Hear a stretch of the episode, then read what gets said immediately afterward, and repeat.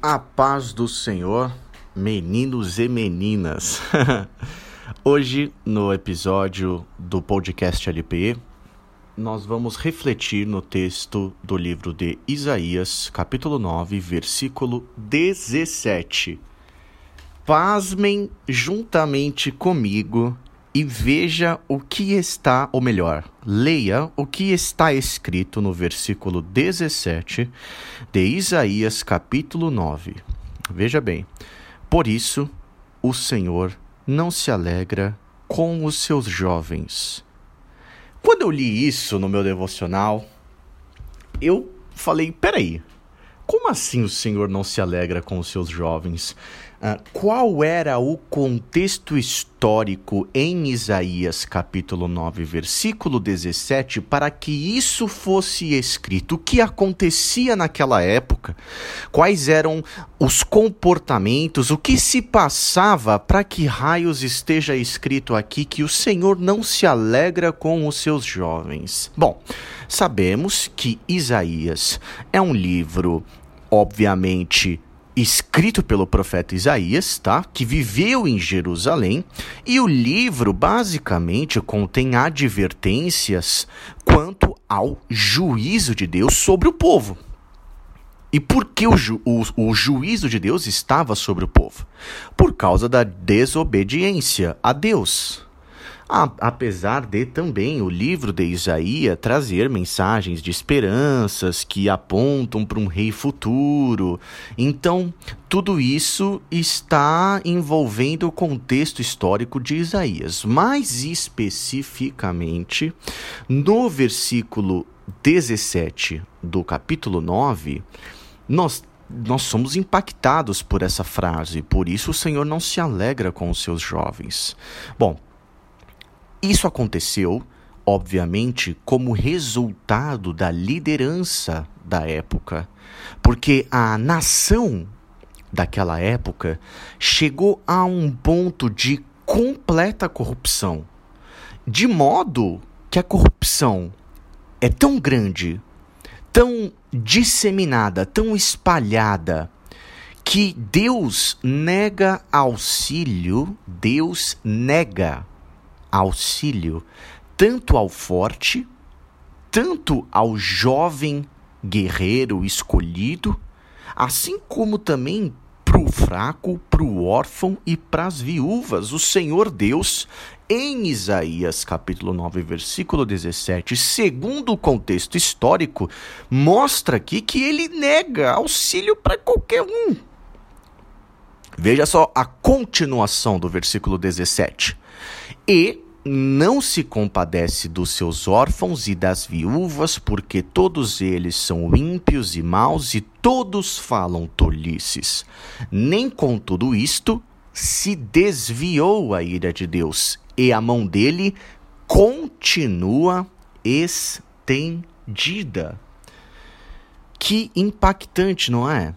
Ele, o Senhor Deus, não tem alegria na potência dos jovens na batalha, de modo que todos são derrotados, como o texto aqui diz, como o texto está registrado.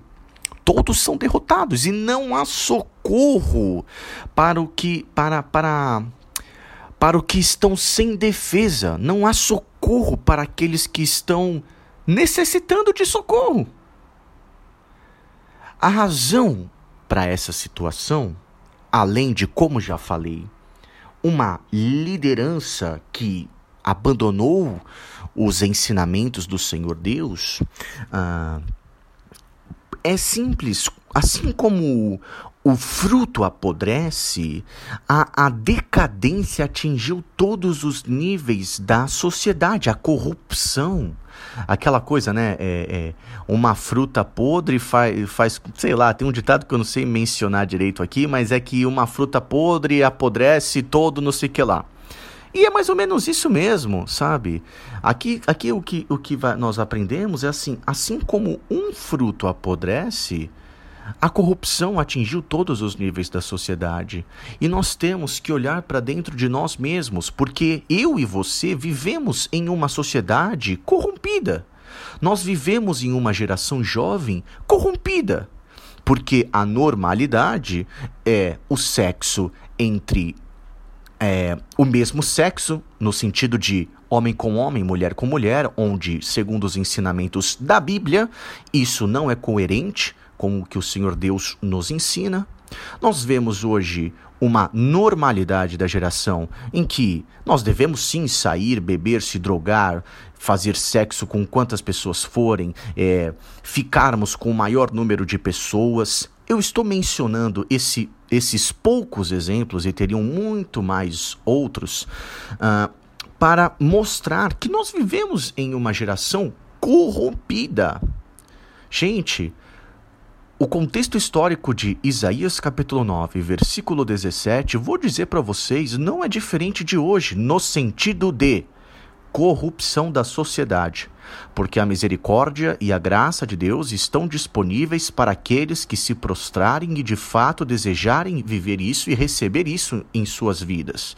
Porém, em relação à corrupção, não tenho dúvidas de que nós estamos iguais ou piores, porque todos os níveis da sociedade a qual vivemos está corrompida. Sabe qual é a evidência disso? Sabe quais são as provas dessa sociedade corrompida em que vivemos? Muito simples. O pessoal fala loucura. É igual se nós lermos em Isaías capítulo 6, versículo 5, como complemento desse, desse texto, né? Onde vai dizer: Ai de mim, estou perdido, porque sou homem de lábios impuros e habito no meio de um povo de lábios impuros. Veja só. Ou seja, é, há aqui uma, uma, uma perversão, há uma perversidade da verdade. A verdade ela foi perversa, ela foi modificado que converte o bem em mal. Ou seja, já não é mais bem você ser um jovem cristão. Você deve ser um, um, um jovem um jovem que vive a vida loucamente, que abraça todas as coisas. Ou seja, é, nós vivemos um período pervertido da verdade. É justamente a, a ferramenta de Satanás perverter a verdade do Senhor.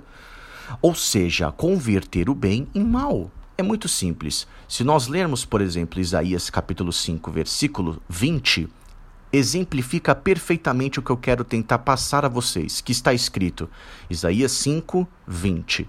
Ai dos que ao mal chamam bem, e ao bem chamam mal, que fazem das trevas luz e, das, e da luz fazem trevas, que mudam o amargo em doce e o doce mudam em amargo. Ou até mesmo é Salmo 14, versículo 1. Diz o insensato no seu coração: Não há Deus. São corruptos e praticam abominação.